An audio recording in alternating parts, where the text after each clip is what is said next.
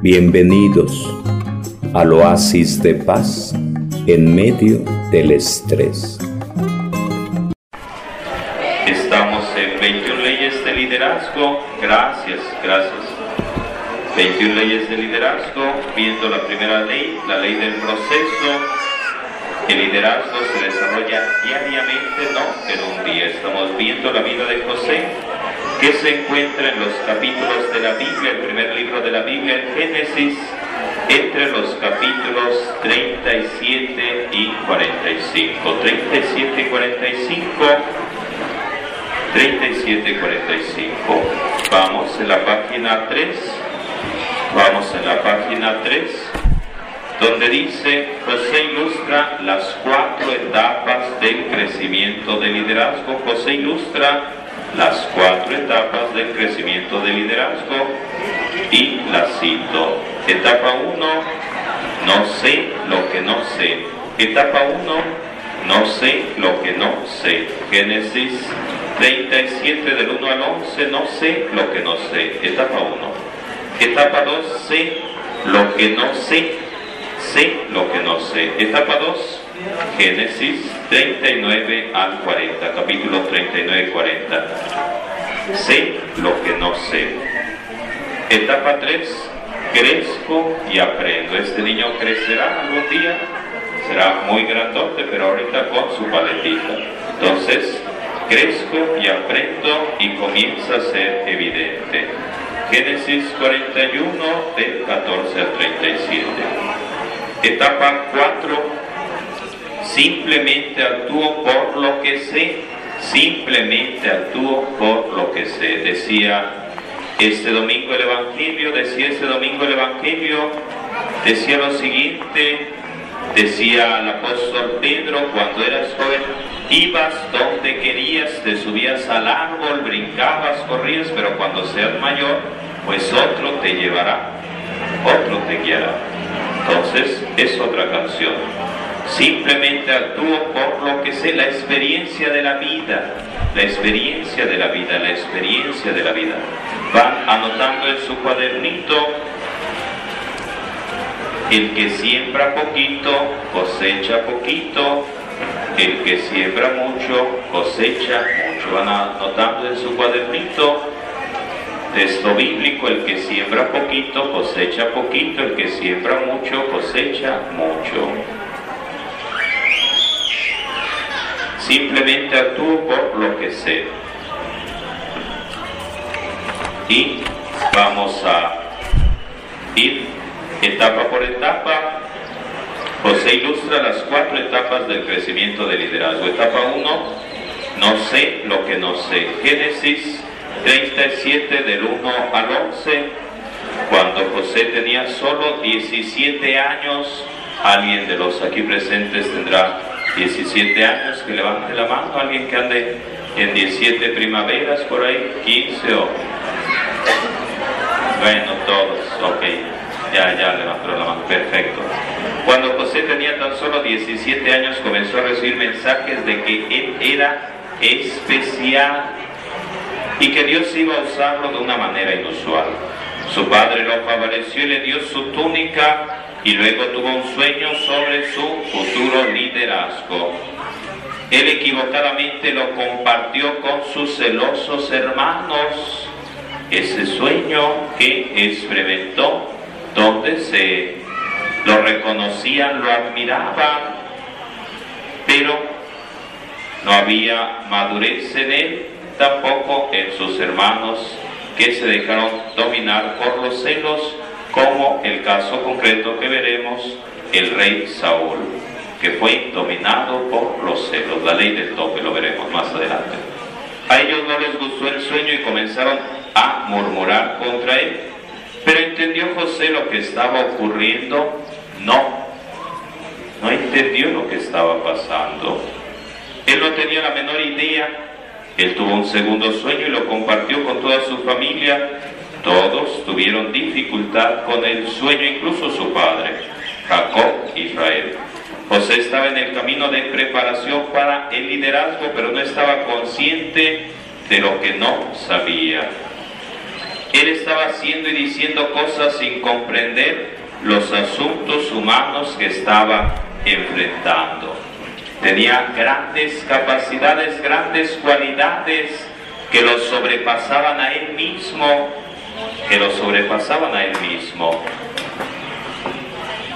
Pero llegará el momento en el cual poco a poco vaya él entendiendo que no era necesario echarle mucha crema a los tacos, pero él lo hacía como lo más normal, porque tenía ese don, soñar, interpretar sueños. Lo hacía como lo más normal, no, no por, por llenarse de orgullo, por presumir, le salía espontáneo, aunque eso le molestaba a sus carnales. Hacía enojar, recelar a sus hermanos, porque era predilecto, el hijo querido por el papá. De hecho, cuando llevan las ropas rasgadas, ensangrentadas, le hacen creer al papá que se murió y el papá entra en duelo, se viene abajo y dirá, así seguiré toda mi vida hasta que me encuentre con él en el cementerio. Nunca encontraré la felicidad porque había muerto su hijo, según le hicieron creer sus, creer sus hermanos. ¿Tu cuaderno aquí está? Etapa 2. Sé lo que no sé. Génesis 39 al 40, Génesis 39 al 40, Génesis 39 al 40. Hago un salto por ahí el versículo 38, les recomiendo a los que traen Biblia que lo vayan abriendo, que después checaremos por ahí qué es lo que pasó con uno de los hermanos de José llamado Judá y qué pasó con una mujer, esposa de su hijo, con Tamar. ¿Qué pasó por ahí esa, esa situación? Varias cositas muy interesantes. Etapa 12, lo que no sé, Génesis 39 al 40, 39 al 40, José en casa de Putifar, sueño de los reclusos, el copero y el panadero. José más tarde se encontró en Egipto como esclavo. Fue durante estos primeros años que él pasó a la segunda etapa del crecimiento del liderazgo. Él comenzó a estar consciente de lo que no sabía Dios estaba con él y todo lo que hacía prosperaba. Todo lo que hacía prosperaba.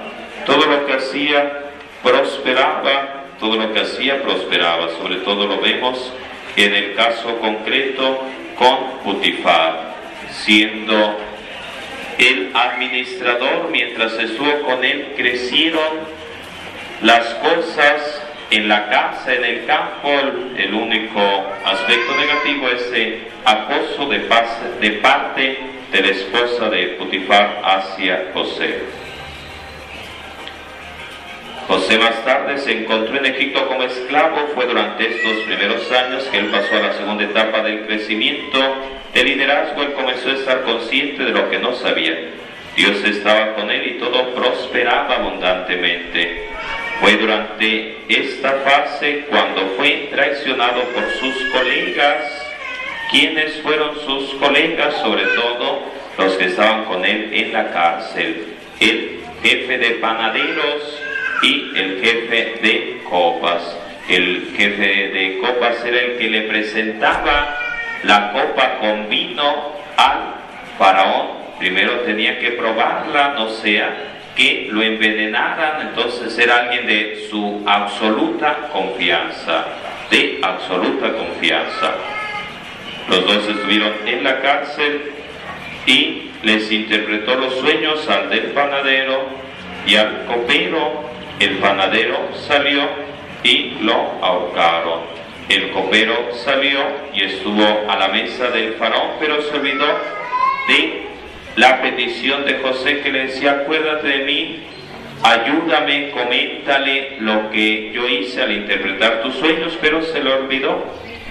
La esposa de Putifar el copero y el panadero del rey, todos revelaron sus verdaderos colores y José aprendió una lección sobre la naturaleza, las relaciones y el liderazgo humano. Entonces, este detalle aprendió lecciones sobre cómo es el ser humano. Dice la Biblia, ¿quién podrá comprender el corazón traicionero del ser humano? Y dice Dios, yo lo conozco porque yo lo he creado. Conocer a las personas. Anotan en su cuadernito, anotan en su cuadernito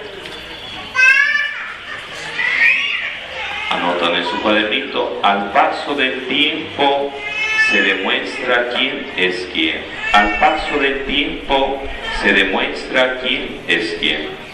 Al paso del tiempo se demuestra quién es quién. Adiós, que estés muy bien, adiós. Al paso del tiempo se demuestra quién es quién.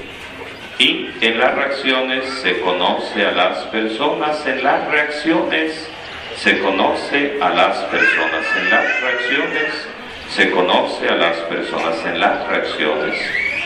Entonces él fue conociendo a Putifá, a su esposa, a aquellos compañeros de celda, fue conociendo el corazón humano, fue conociendo a la persona en totalidad.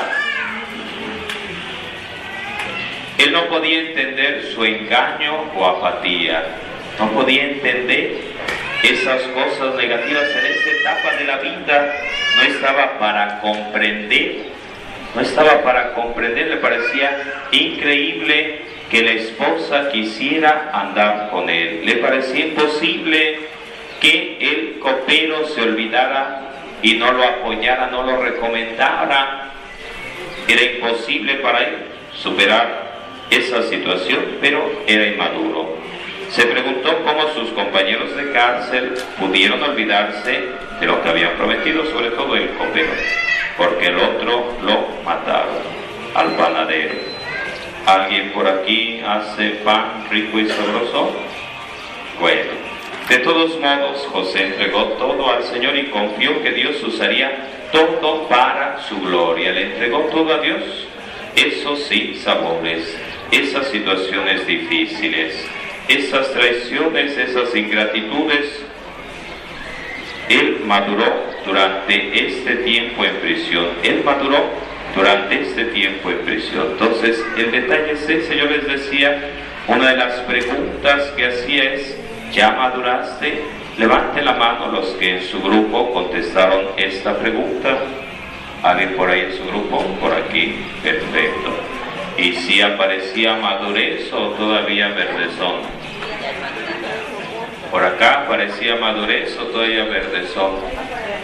Ya parecía madurez, por acá parecía madurez o todavía entre azul y buenas noches. Por acá sí aparecía madurez. Por allá atrásito, ¿qué aparecía? Si aparecía madurez o ya se pasaron de maduros por allá. Entonces, si se pasa uno de maduro, se pudre y se cae del árbol zapote. Entonces, por ahí. Etapa 3, crezco y aprendo y comienza a ser evidente. Génesis 41, del 14 al, 30, al 37, sueño del faraón y nombramiento de José como virrey de Egipto, vacas flacas, vacas gordas, importante para la vida, importante para la vida. José entró en la tercera etapa del crecimiento de liderazgo a los 30 años de edad aproximadamente. Él fue llamado por el faraón para interpretar el sueño del rey y José lo hizo con precisión. El sueño fue acerca de siete años de abundancia y siete años de hambre. José comprendió la aplicación y el tiempo del sueño. Él dijo al faraón lo que debía hacer durante los siete años de abundancia y que debía poner a un líder sabio y juicioso a cargo de la reserva de alimentos. José visualizó que personas de todas partes de la tierra vendrían a Egipto para comprar comida de ellos. Verso 57, verso 57. Fue durante esta etapa que el faraón puso a José a cargo de toda la comida y cuando ésta comenzó a florecer en el liderazgo y cuando él comenzó a florecer como líder, como líder. Y voy leyendo por ahí algunas cosas desde la Biblia, voy tomando algunas cosas desde la Biblia. Dos años después, el faraón tuvo este sueño. Junto al Nilo vio siete vacas hermosas y gordas y otras de mal aspecto y flacas. Las gordas fueron devoradas por las flacas y se despertó el faraón y tuvo otro sueño, siete espigas granadas y hermosas salían del mismo tallo y otras raquíticas y quemadas también. Las raquíticas devoraron a las hermosas, mandó llamar a sus adivinos, a su gente, y nadie le interpretó. Y dice, verso 9, 41, 9, entonces el jefe de los coperos se dirigió al faraón y le dijo, ahora me acuerdo de mi falta Van buscando por ahí, 41.9, donde dice, ahora me acuerdo de mi falta. Dos años después se acordó, se acordó, donde le interpretaron lo que iba a pasar con él, que iba a salir y que iba a recuperar ese prestigio que tenía con el faraón, pero no se acordó en esos dos años de la suerte de hablar bien de José. No se acordó de hablar bien de José, de, decir lo que había pasado cuando él tuvo el sueño y lo interpretó. Y decía, había un joven hebreo, nos interpretó los sueños y dice verso 13 y se cumplió lo que él nos había explicado. Verso 14, lo sacaron de la cárcel y ¿qué le hicieron? Como al hijo pródigo, Dice, lo afeitaron, le cambiaron de ropa, lo presentaron al faraón, verso 15. El faraón dice, he oído decir que te basta oír un sueño para ser capaz de interpretarlo. 16. No soy yo, sino Dios quien dará al faraón una respuesta favorable. Dice Pablo apóstol, ¿qué tienes que no haya recibido todo esto? Todo esto y va entonces interpretando y diciendo, va interpretando y va diciendo que ese sueño se refiere a que llegará abundancia total en Egipto, siete años de abundancia. Pero a la vez llegarán después siete años de hambre, de sequía, de problemas, de inundaciones, de quemazones, eso significa las vacas flacas comiéndose a las gordas, las espigas raquíticas devorando a las otras. Y entonces dice la cosa, verso 32, la cosa está firmemente decidida por Dios, a punto de realizarse, por tanto, verso 33, el faraón se busca un hombre inteligente y sabio, verso 36, 33, perdón, 41, 33. Por tanto, que el faraón se busque un hombre inteligente y sabio y lo ponga al frente de Egipto. También debe designar administradores que recauden la quinta parte de la cosecha durante los años de abundancia estos, verso 36, estos víveres servirán al país de reserva para los siete años de hambre. Verso 37, 38, el faraón preguntó a sus consejeros, ¿dónde vamos a encontrar un hombre como este en quien esté el Espíritu de Dios? ¿Dónde vamos a encontrar un hombre sabio, inteligente, que tenga el Espíritu de Dios? Verso 39, le dijo a José, puesto que Dios te ha hecho saber todo esto, no hay hombre tan inteligente y sabio como tú, tú serás quien gobierne mi casa y todo mi pueblo te obedecerá. Solo yo estaré por encima de ti. Solo yo estaré por encima de ti. Tuvo que estar en la cárcel, ser acosado, le fue como en feria, fue olvidado, pero Dios estaba con él. Dios estaba con él. Yo te pongo al frente de mi país de Egipto, verso 42 decía, lo del hijo pródigo, verso 42, el faraón se quitó el anillo de su mano y lo puso en la de José. Lo vistieron de ropas de lino finísimo, en su cuello puso el collar de oro, lo subieron a la carroza del primer ministro, le gritaban, le, cambiaron nombre, Verso 44, yo soy el faraón, pero sin tu permiso nadie se moverá en todo Egipto.